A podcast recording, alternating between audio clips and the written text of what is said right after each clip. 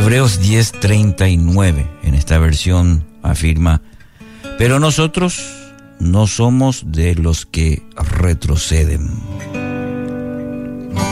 Siempre representa un desafío en nuestra vida entender el concepto de, la fe.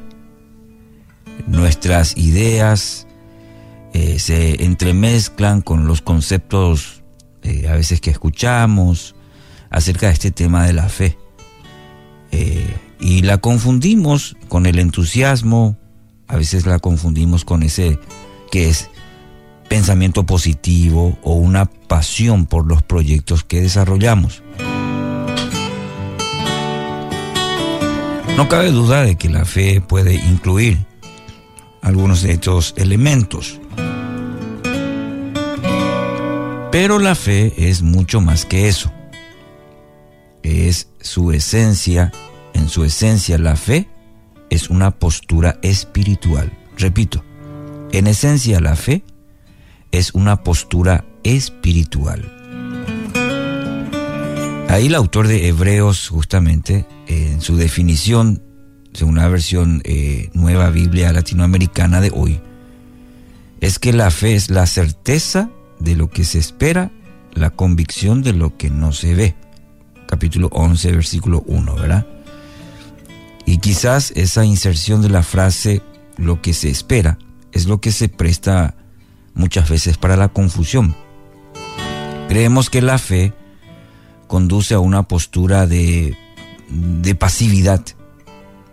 La definición del autor, sin embargo, no se presenta de manera aislada del contexto del libro de Hebreos, lógicamente. Es parte de esa conclusión de los argumentos que presenta, por ejemplo, en el capítulo 10, en los versículos 38, 39 de, de ese capítulo, declara, mas el justo por la fe vivirá.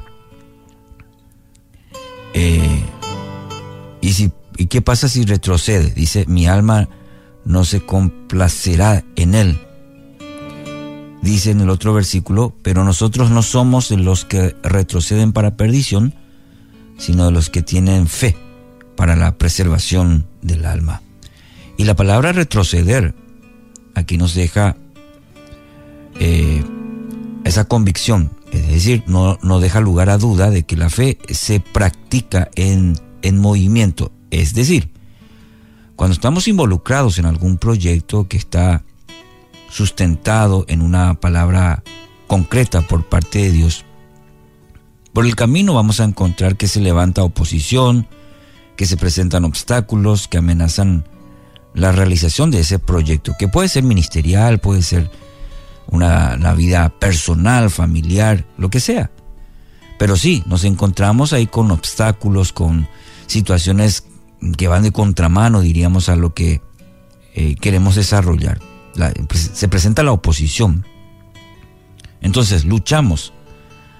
Luchamos además con los sentimientos naturales de fatiga, de desánimo, que son parte de cualquier emprendimiento. Ni, y nada de esto debe sorprendernos porque la obra siempre se lleva a cabo en medio de las pruebas. Y ahí entra a tallar el hecho de la fe, de que es dinámica, de que es una constante, porque van a haber situaciones que van a atentar contra, eh, contra el proyecto, con lo que estamos desarrollando, y ahí viene el desánimo, ahí viene eh, em, el cansancio muchas veces. Y nada de esto debe sorprendernos, porque la obra siempre se lleva entonces en medio de, de, pruebas, de dificultades. Podemos titubear, incluso tambalear, pero existe una opción que está vedada al discípulo de Cristo, que está prohibido, diríamos, que es la de volver atrás. El acto de retroceder, mi querido oyente, significa desandar el camino andado, ceder el territorio conquistado y devolver al enemigo los prisioneros que fueron tomados. Implica la nefasta decisión de abandonar el peregrinaje hacia la tierra prometida para volver a la esclavitud y el sufrimiento de Egipto. ¿Entiende? el concepto. Nosotros, declara el autor de Hebreos, no somos de los que retroceden para perdición. Es decir, pertenecemos a un pueblo que va por un solo camino, unidireccional. Solamente sabemos avanzar, avanzar y avanzar hacia la realización de los proyectos que Dios, nuestro Abba, nuestro Padre, nuestro Papito nos ha confiado. Y estoy seguro que el Señor le ha confiado, le ha dado e, ese proyecto suyo para que usted camine en los planes de Dios. Y sus planes son buenos y sus planes son perfectos.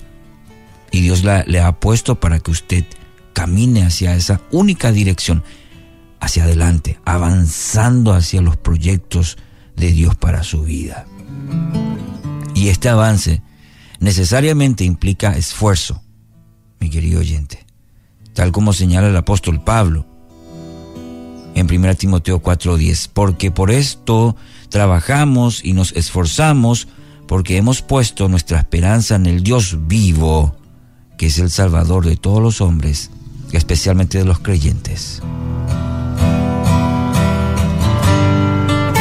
Así también nosotros trabajamos con esfuerzo por aquello que hemos sido llamados a alcanzar. Así que resistamos, resistamos a cualquier precio a la tentación de volver atrás, de retroceder, de irnos para atrás. Retroceder es inevitablemente una marcha hacia la muerte, una muerte espiritual.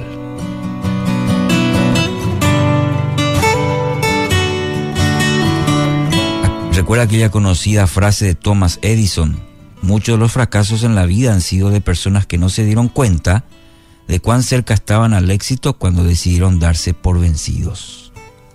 Que no sea el caso suyo, querido oyente.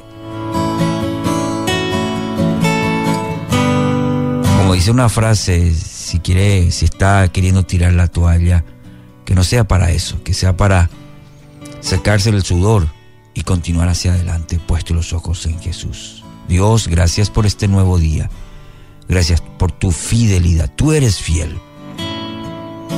Y aunque a veces tenga ese pensamiento, venga esa, esa tentación de querer abandonar, hoy yo decido en el nombre de Jesús seguir, continuar hasta el final.